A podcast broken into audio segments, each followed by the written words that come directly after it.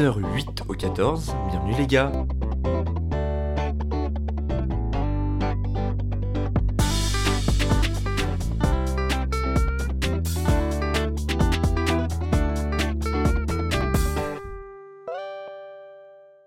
froid gueux qui fait, là en ce moment je crois qu'il fait 8 degrés, on est vraiment passé de 23 à 8 degrés en une semaine, après faut pas nier que 8 degrés en octobre c'est quand même un peu plus normal que 23 donc on va pas s'en plaindre, mais j'avoue que la transition est assez rude, tu sais là c'est vraiment le genre de temps, t'as juste envie d'être sous une couette à regarder un film, boire ton café ou du thé ou même euh, regarder un, un programme de télé-réalité. Ça me fait une bonne euh, transition pour le podcast d'aujourd'hui. Le sujet de la télé-réalité, bah, un peu comme euh, le dernier podcast sur euh, les fashions, c'est pas du tout un sujet que, que je pensais aborder. Mais j'avoue que la télé-réalité, moi, dans mon enfance, dans mon adolescence et même encore maintenant, ça fait vraiment partie déjà du paysage médiatique et même partie des références de la pop culture et je pense pour toute une génération et pas que pour la génération Z. Donc génération Z, je crois que c'est la génération qui est née entre 1995 et 2010, même les générations d'avant parce que par exemple Love Story, c'est une émission qui est sortie en France en 2001. On est en 2023, il y a toujours des émissions comme les Marseillais, les 50. Bon, il y a plus Secret Story malheureusement, mais c'est pour dire à quel point on est, je pense, vraiment une, une immense tranche d'âge qui est concernée par ces références et par euh, l'impact de la télé-réalité. Et moi, je trouve ça excellent de voir euh, aujourd'hui à quel point, euh, même avec l'utilisation des mèmes sur Internet, même nous dans notre langage courant en ce moment, les jeunes, on dit tous bien sûr que oui, et il faut sachez. Si vous n'avez pas la rêve, en fait, c'est Amélie Netten. J'explique la rêve d'Amélie Netten dans mon podcast. Je vis vraiment ma meilleure vie. C'est une candidate de télé-réalité qui a fait beaucoup d'émissions, Secret Story, Les Anges. À une époque, elle était vraiment, c'était la star de la télé-réalité. Et un jour, euh, je sais pas, elle était dans une émission qui s'appelait Le Mag et elle a sorti ça. Il faut sachez que. Et bien sûr que oui. Moi, vraiment, tous les jours avec une pote à moi qui s'appelle Chloé. Enfin, vraiment, je crois qu'il n'y a pas un jour où on s'en voit pas. Bien sûr que oui. Mais donc, avec euh, même l'émergence de TikTok et comme je disais, hein, les mêmes, même si la télé-réalité est moins puissante aujourd'hui en termes de programme et même en termes d'audience, ça reste quand même un symbole pour toute notre génération et ça reste vraiment, je pense, au-delà de souvenirs un peu, euh, ouais, les, les, programmes de confort, les programmes euh, bah, qui faisaient du bien. Enfin, c'est un genre quand même médiatique qui est assez spécial parce que c'est censé se baser sur la, la réalité. Tu t'attaches à des programmes, à des candidats, à leurs histoires, à leur personnalité. Et c'est dingue de voir qu'il y a des candidats, par exemple, comme euh, Julien Tanti ou même Nabila, tu vois. Nabila, elle a commencé sa carrière avant les anges en 2011. On est en 2023 et aujourd'hui, c'est une femme d'affaires extrêmement influente. Donc, c'est assez fou de voir comment on a pu suivre ces gens dans leur évolution, même si évidemment on ne les connaît pas, mais de voir que on, avait 8-9 ans, ils étaient déjà présents, nous, euh, sur notre télévision, et maintenant ils le sont encore, par exemple, euh, via les réseaux sociaux. Et au-delà du symbole que représentent, je trouve, les icônes de télé-réalité, c'est vrai qu'ils font quand même vachement l'actualité, malgré eux. Je pense par exemple à toutes les, euh, démarches pour réguler le business des influenceurs. Alors tous les influenceurs ne font pas de la télé-réalité, et tous les candidats de télé-réalité ne sont pas des influenceurs, mais vu que le business d'influence, notamment avec le dropshipping, a été extrêmement controversé, bah, c'est vrai que l'État s'en est emparé, je trouve ça dingue. Je trouve ça dingue même euh, le complément d'enquête qui a été fait par euh, France 2 sur l'influence. Bon, qu'on en dise, même si euh, je trouve qu'il était pas très juste parfois dans sa façon d'aborder les choses, parce qu'en fait il se concentre que sur le business de la télé-réalité peut-être en faisant un peu un amalgame, mais c'est vrai que la télé-réalité, globalement, c'est pas juste des candidats qui sont dans une maison, ça a eu un impact beaucoup plus large que tout ce qu'on espérait, parce qu'aujourd'hui, la télé-réalité, évidemment, même s'il y a beaucoup de programmes qui se sont arrêtés, ça reste avant tout un business, ça reste euh, pluralité de chaînes vraiment qui font euh, des programmes de télé-réalité aussi divers soient-ils. Il y a même des programmes qui font leur retour, comme la Star Academy, des programmes comme Colanta sur TF1 qui sont là tous les... Euh, bon, maintenant c'est des mardis soirs, mais depuis 2001, t'as bon, Secret Story qui a marqué une génération une génération, ma génération, les anges de la télé-réalité. Maintenant, il y a, je crois, les 50. Bon, j'ai jamais regardé cette émission, on va dire. Enfin, j'ai regardé un petit peu, mais euh, je m'y retrouvais pas. Mais euh, l'histoire de la télé-réalité est quand même assez large et je pensais pas que c'était aussi vieux. Alors, désolé pour, les personnes concernées par cet âge-là, que je vais offenser vraiment. Mais bon, faut pas, pas mentir, euh, ça commence à remonter un petit peu. Et en préparant ce podcast, j'avoue que je me suis documenté évidemment parce que bah, j'ai pas sorti ça de mon chapeau. Et je vous conseille vraiment la vidéo de Gaspard G sur l'histoire de la télé-réalité elle est disponible en vidéo, en podcast, mais je trouvais ça dingue. Enfin, je me rappelais pas à quel point le. En fait, à vrai dire, je ne le savais même pas. L'histoire de la télé-réalité, comme je le disais, était assez, euh, assez vieille parce qu'en fait, c'est un genre qui est arrivé euh, dans les années, il me semble, 60-70 aux États-Unis. À l'époque, le but c'était juste euh, de suivre une famille américaine dans sa vie, je crois, pour montrer un peu la réalité d'un foyer américain. Et petit petit à petit ça a plutôt bien marché. Et l'origine de ce qu'on appelle la télé-réalité d'enfermement, donc c'est-à-dire quand tu mets des personnes, tu les coupes un peu du monde, tu les enfermes par exemple dans une maison et tu les filmes 24 heures sur 24, c'est le cas de Love Story, Secret Story, je sais pas si les anges de la télé-réalité, on peut appeler ça comme ça. Donc la télé-réalité d'enfermement, c'est vraiment euh, un peu la télé-réalité de référence, je pense, quand on, quand on évoque la télé-réalité. Et si on prend par exemple les, les genèses de cette télé-réalité-là, je suis pas sûr de ce que je dis, je sais plus si ça vient du Royaume-Uni ou euh, des Pays-Bas, mais ce, que ce dont je suis sûr, c'est qu'en fait, euh, il y a deux producteurs qui ont créé en fait une boîte de production qui s'appelle Endemol et Endemol est en fait le producteur de Secret Story. Je crois que c'était en 98-99. Ces deux producteurs ont créé une émission aux Pays-Bas qui s'appelle Big Brother. Donc Big Brother, c'est euh, une référence au roman de George Orwell qui s'appelle 1984. Donc euh, dans 1984, c'est un peu une dystopie, c'est-à-dire que tout le monde est observé constamment et tu dois faire ce que Big Brother te dicte. Je veux pas dire que c'est le but de cette télé-réalité là, mais c'est un genre totalement nouveau parce qu'en fait, suivre les aventures de jeunes personnes, tu les enfermes et en fait tu vois un euh, leur comportement. Et donc cette télé-réalité-là, évidemment inspirée euh, en 2001, nous l'apparition en France du, euh, de Loft Story, en fait, c'est l'équivalent de Secret Story, sauf qu'il n'y a pas le mécanisme des secrets et des missions. C'était juste, tu mets je crois que c'était 11 célibataires dans un loft, et pendant plusieurs semaines, à la fin, 150, non, 350 000 francs, quelque chose comme ça. Et c'est vraiment avec euh, Loft Story, ça symbolise l'arrivée de la télé-réalité en France, même si je crois qu'il y a eu euh, une émission avant, mais vraiment Loft Story, enfin, c'était des records d'audience absolument imaginables. Il me semble plusieurs, mais vraiment plusieurs millions de téléspectateurs qui regardaient les quotidiennes ou les primes, enfin, ce qui est totalement dérisoire aujourd'hui, et ce qui n'est plus le cas quand on regarde les chiffres actuels de la télé-réalité. Et c'est la première fois aussi que vous émergez en fait des candidats marquants, vraiment des figures euh, qui ont marqué euh, la télé-réalité, notamment Loana. Loana, bon, qui a euh, connu un destin un peu, un peu compliqué, mais enfin, la célébrité qu'elle a connue, le succès été hallucinant. C'est un peu l'équivalent de, de Nabila, à vrai dire. Et la télé-réalité, malgré tout, même si ça a connu un essor de zinzin, même euh, avec Secret Story, Les Anges, moi je le vois vraiment comme l'âge d'or de la télé-réalité. Même, euh, même The Voice. Bon, The Voice, c'est plus du télécrochet. T'as Colanta, mais tout ça fait partie du genre, en fait, de la, de la télé-réalité. Et ça a connu un succès de fou, mais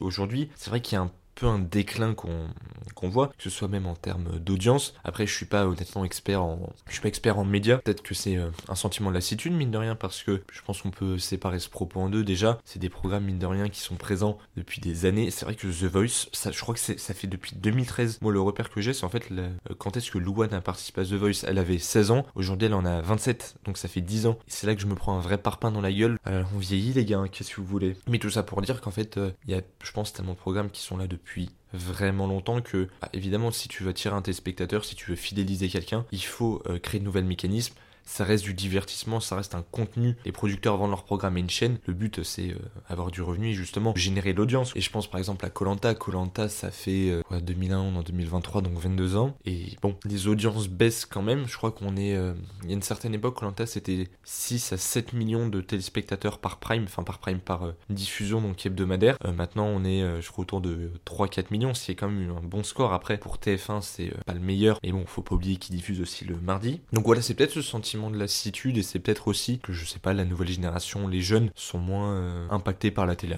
qui sont peut-être plus impactés, je sais pas, par des phénomènes comme TikTok. Enfin, c'est quelque chose qu'il faudrait creuser honnêtement, j'avoue, euh, je sais pas trop. Mais je pense qu'aussi c'est un peu l'impact de la polémique et c'est cette lassitude aussi là qu'on peut voir. Toutes les polémiques qu'il y a pu avoir autour des influenceurs, enfin, on en parle dans le complément d'enquête que je vous invite vraiment à voir pour euh, alors vous faire juste une idée déjà du documentaire et même un, un avis sur le business de l'influence de la télé-réalité, même si je trouve qu'honnêtement on n'apprend pas grand chose mais en fait, je trouve qu'il y a l'un des problèmes avec la télé-réalité, entre gros guillemets, plus le détournement, et ce qui peut, expliquer un petit peu peut-être pourquoi le, les audiences euh, marchent plus aussi bien et pourquoi il y a un peu euh, une lassitude vis-à-vis de ce type de programme, bah, c'est toutes les, polémiques qu'il y a pu avoir et peut-être le fait que aujourd'hui, bah, évidemment, les influenceurs, enfin les candidats de télé-réalité, ils ont des audiences folles, enfin, ils cumulent euh, plusieurs millions d'abonnés sur les réseaux sociaux, enfin, ils ont une vraie voix, puis ils se, ils se mettent en scène toute la journée, enfin, ils se snap, ils font des stories, donc il y a vraiment ce lien de proximité entre gros guillemets qui est créé avec leur audience. Donc on les voit tout le temps sur, euh, sur notre télé ou tu vois quand ils font un programme. Mais aujourd'hui c'est aussi partie prenante euh, sur les réseaux sociaux. Donc en fait, on les voit tout le temps et donc malgré tout qu'on le veuille ou non, c'est des gens qui ont un impact et surtout c'est des gens dont la voix compte et c'est quelque chose qu'il faut absolument pas sous-estimer. Je pense par exemple à la polémique avec euh, Maeva Genam, Maeva Genam qui est une candidate de télé-réalité illustre qui a fait euh, les Marseillais, tout ça. Aujourd'hui, je pense c'est l'une des plus, euh, ouais, des plus connues. Une candidate marquante, quoi, qui avait déclaré, en fait, je crois qu'elle s'était fait des injections d'acide chez un chirurgien esthétique, en fait, dans son, dans son vagin. Et elle avait déclaré, enfin, en plus en story, ah oui, je suis super content, là, euh, j'ai le vagin, j'ai le vagin d'une fille de 12 ans. Enfin, c'est hallucinant, même si après, ok, elle s'est excusée, elle a dit qu'elle mesurait pas la gravité de ce qu'elle avait pu dire, qu'elle qu'elle pensait pas mal faire ou quoi. Soit, et moi, le, le but, j'ai pas envie de descendre cette fille ou quoi, mais c'est pour montrer à quel point en fait ils ont un impact et en fait à quel point euh, tenir ce genre de propos c'est juste pas possible et pas acceptable. Parce qu'évidemment là c'est quand même un peu une euh, bah, glorification de la pédophilie comme enfin comme si avoir un vagin d'une fille de 12 ans c'était euh, quelque chose de normal et de, beau et comme si enfin on pouvait faire une hiérarchie euh, de la beauté des vagins. Mais cette euh, polémique a été hyper parlante parce que ça a été un retentissement médiatique de zinzin. C'est-à-dire que les gens vraiment l'ont descendu de partout et les gens l'ont vraiment pris à cœur et ça a vraiment montré à quel point leurs paroles enfin avait de la valeur. Et être influenceur c'est pas tellement que euh, un truc économique où t'influences je sais pas euh, le chiffre d'affaires d'une marque je sais pas euh, en vendant 300 sachets c'est quand même un tout une influence aussi dans, dans la parole que t'as même si c'est pas tous des, des, personnalités politiques ou quoi. Ils sont vus. Donc à partir de ce moment là tu dois faire attention à ce que tu dis évidemment vis-à-vis de ton audience. Et autre chose aussi, enfin comme comme je disais, en fait il y a le ministère de l'économie et des finances qui aujourd'hui régule énormément le business de l'influence, notamment ils obligent les mentions lors des stories. Je pense que vous avez vu ça dernièrement, le fait de mettre collaboration commerciale rémunérée, produits offerts. En fait, maintenant, ils n'ont plus le choix de faire ça. Alors, ils n'avaient déjà pas le choix à la base, mais il y a beaucoup d'influenceurs qui ont reçu énormément d'amendes, qui en fait ont été topés. Euh, non, c'est pas le ministère de l'économie et des finances. Enfin, je sais plus, c'est une autorité qui en découle, parce qu'en fait, il y avait énormément de dérives euh, dans le business de l'influence, et c'est vrai que ça se fait se poser énormément de questions. Parce que, euh, franchement, quand tu vois tous les mêmes influenceurs qui promeuvent les mêmes choses, alors il y a eu du dropshipping, même si le dropshipping maintenant, il me semble, dans le business d'influence est relativement en baisse si on en voit euh, plus beaucoup. Mais euh, quand tu vois tous les mêmes produits qui sont promus par les mêmes, tu vois qu'il y en a qui font trois stories par jour. Enfin, tu vois que c'est vraiment plus des, euh, des vraiment panneaux publicitaires que réellement des influenceurs, des créateurs de contenu qui vont créer un concept autour d'une marque, qui vont créer une histoire et qui vont mettre ça en avant de manière intelligente et qui vont créer un vrai storytelling, enfin, c'est-à-dire qui vont raconter une vraie histoire autour du produit. C'est vrai que c'était franchement affligeant. Enfin, moi, je me rappelle euh, à l'époque, ouais, quand j'avais 15-16 ans, c'était tout le temps les mêmes trucs de thé, les trucs de blanchiment dentaire, enfin, tous ces trucs où en fait, tu les trucs 30 fois par jour. Alors, déjà, on souffle, puis j'ai pas, enfin, même si parfois tu voyais des, placements de produits hyper contradictoires entre eux, enfin tu voyais des, euh, pas, des influenceurs qui avaient même pas leurs produits ouverts et qui disaient ah ouais j'utilise ça tous les jours, bah non le truc est littéralement euh, pas vidé, enfin je pourrais donner plein d'exemples mais c'est vraiment, euh, il y en aurait vraiment 30 000 quoi. Et c'est aussi hyper intéressant je trouve de voir que la polémique elle a été, ne concerne pas que le business de l'influence et même les candidats télé-réalité entre eux. Parce qu'en fait tout ça, là je vais, c'est pas que je m'éloigne du sujet, mais c'est vraiment l'après télé-réalité mais il y a aussi euh, des gens qui ont dénoncé ce qui se passait dans les programmes de télé-réalité, et notamment euh, bah, des candidats. Donc je vous invite vraiment à voir la vidéo aussi de Morgan Anselm. Morgan Anselm, c'est une candidate de télé-réalité, enfin ancienne candidate, qui a participé à Secret Story en 2011, donc c'était la saison 5, et elle a fait une vidéo pour en fait dénoncer euh, les conditions de travail, parce qu'en fait c'est réellement du travail la télé-réalité, à partir du moment où il signe un contrat, enfin les conditions dans lesquelles se déroulait la télé-réalité, un peu la manipulation euh, parfois qui est orchestrée par la production, les conditions sanitaires, enfin vraiment sa vidéo elle a eu un vrai vrai vrai retentissement. Donc déjà je trouve ça permet bah, évidemment de mettre en avant que la télé-réalité c'est avant tout un programme. Je pense pas que ce soit scénarisé. Ce qui ressort vraiment c'est que en fait ce n'est pas scénarisé évidemment parfois la production peut orienter de manière implicite. Après bon la frontière entre scénarisé et euh, orienté est euh, très fine, je vous l'accorde. Mais ça montre aussi que c'est quelque chose en fait qu'il faut pas prendre à la légère et, ça peut paraître con dit comme ça, mais quand on voit à quel point parfois les conditions de tournage peuvent être éprouvantes, même euh, peu la, charge mentale que c'est, enfin la détresse mentale et vraiment à quel point ça impacte la santé mentale des candidats. Je pense qu'il faut pas oublier à quel point bah, en fait, les candidats télé-réalité, ça peut paraître bête ce que je dis, mais c'est des humains quand même. On parle quand même d'êtres humains qui sont enfermés dans des dans une maison, c'est pas que des candidats, enfin c'est pas euh, tout n'est pas fictif, c'est avant tout des gens qui vivent une vraie expérience, donc c'est pas à minimiser et c'est comme un peu le harcèlement qu'ils peuvent subir, enfin quand on les insulte même sur Twitter, enfin même sur Insta, sur euh, ou dans la rue, il y en a qui reçoivent des menaces de mort qui sont suivies, bah en vrai, on se moque tous un peu tous des candidats télé-réalité, que ce soit entre nous, que ce soit au niveau de la blague, tu vois, dans un groupe de 2-3 personnes, soit, mais c'est vrai directement sur les réseaux sociaux. Enfin, je me dis, ça doit être hyper violent pour eux, quoi, parce que on a tendance à oublier que, par exemple, Maeva Guénam, avant d'être le, symbole qu'elle est, un peu euh, la Marseillaise grande gueule, bah, c'est avant tout un humain. Et ça peut paraître bête dit comme ça, mais bah, faut pas oublier ouais, que la télé-réalité reflète euh, une certaine forme euh, ouais, d'expérience. quoi. Alors l'impact de la télé-réalité, et c'est pour ça que j'ai appelé le podcast d'aujourd'hui Génération télé-réalité, parce que bah, déjà on est toute une génération, mais en vrai, t'as un âge extrêmement vieux, c'est-à-dire 45 ans. Désolé, hein, les, les, gens des années 80, me jugez pas, ou même les, les plus jeunes, ceux qui ont 15-16 ans, enfin qui regardent encore des programmes, par exemple, que moi je ne regarde plus. Je voulais l'appeler Génération Télé-réalité parce que quelque chose qui m'a toujours frappé, c'est à quel point en fait la télé-réalité nous a un peu matrixé. Dans le sens où, moi, je me rappelle vraiment, dans la cour de récré, que ce soit à l'école ou au collège, je suis pas sûr hein, de ce que je dis, c'est un peu que mon, euh, que mon analyse, mais j'ai l'impression à quel point ça a tous, mais euh, influé nos comportements, mais vraiment de fou.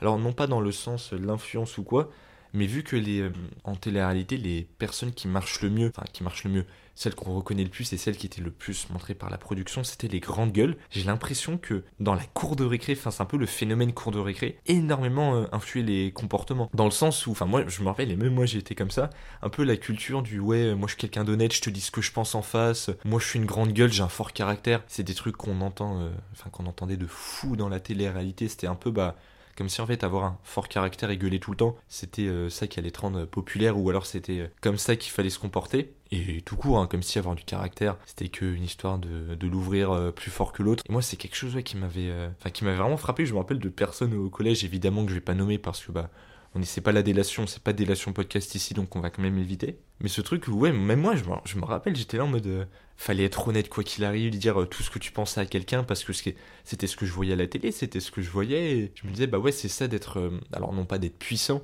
mais d'avoir une grande gueule. Et. Alors, je vais pas dire que les gens de télé-réalité étaient des rôles modèles, franchement. Enfin, moi, en ce qui me concerne, je ne pense pas. Mais c'est pour ça que je dis, je pense que les gens de télé-réalité ont pas mal influé, euh, peut-être ma génération et même ceux d'avant.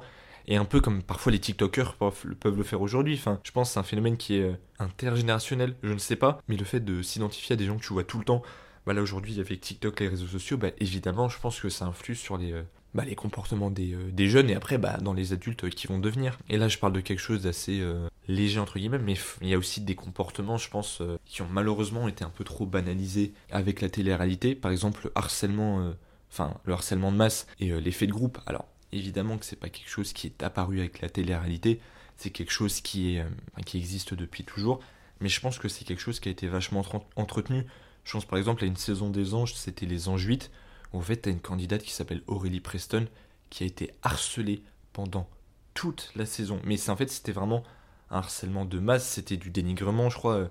Il me semble même, euh, il y avait un candidat qui avait jeté de l'urine sur, euh, sur son matelas. Enfin, c'est un tournage horrible pour elle. Enfin, elle le raconte. Hein. Même il y a beaucoup de vidéos d'elle. Et je vous invite à les regarder où elle dit à quel point elle a perdu ses cheveux. Enfin, donc voilà, été assez grave. Et en fait, euh, ça a été montré pendant tout le programme. Et en fait, on c'est là que la frontière entre divertissement et euh, impact sur les jeunes, en fait, a pas du tout été respectée. Parce que là, ce qui était promu, c'était vraiment du harcèlement de masse. C'est-à-dire que vraiment là, les boîtes de prod ont mis ça en avant et c'était diffusé euh, sur Energy 12 avec plusieurs centaines de milliers de des spectateurs, principalement des jeunes, qui voyaient ça, quoi. Mais je pense qu'évidemment, ça a eu un impact. Comme je disais tout à l'heure, euh, l'impact cours de récré, le, un peu le, fait de mythifier, d'être une grande gueule, de dire euh, qu'on était quelqu'un d'honnête ou quoi, bah, je pense l'effet de groupe, je pense qu'implicitement, bah, vu que tu vois la télé, par exemple, des, euh, bah, les télé-réalité, des gens que t'admires, entre guillemets, enfin, que tu vois tout le temps et qui font partie de ta culture à toi, parce que bah, la télé-réalité, faut pas, faut pas être snob, je pense, vis-à-vis de ça. Bah, vu que tu vois ces figures-là qui en plus sont des adultes, se comporter de la, sorte. Et,